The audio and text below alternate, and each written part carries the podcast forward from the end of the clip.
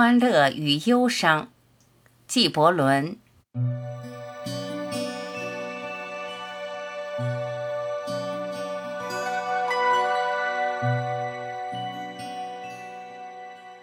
一位妇人说：“请给我们谈谈欢乐和忧伤。”他回答：“你们的欢乐是无法掩饰的忧伤，你欢笑的泉眼。”常常也饱含着泪水，除此之外又当如何？镌刻在你们身上的忧伤愈深，你们能盛装的欢乐愈多。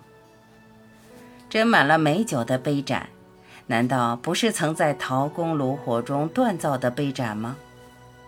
当你们快乐时，审视自己的内心，你们会发现，曾经的忧伤，如今却让你们快乐。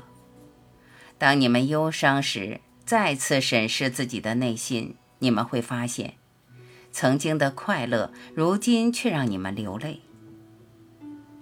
你们中有些人说，欢乐胜于忧伤；另一些人则说，不，忧伤更伟大。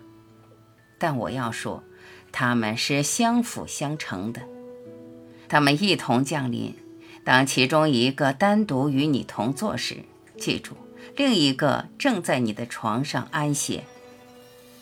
的确，你们就像在忧伤与欢乐之间摇摆不定的天平。只有当你们彻底空虚时，你们才能平衡稳定。把你沉浮不定的快乐和悲伤都留给那用你来称量金银的守财奴吧。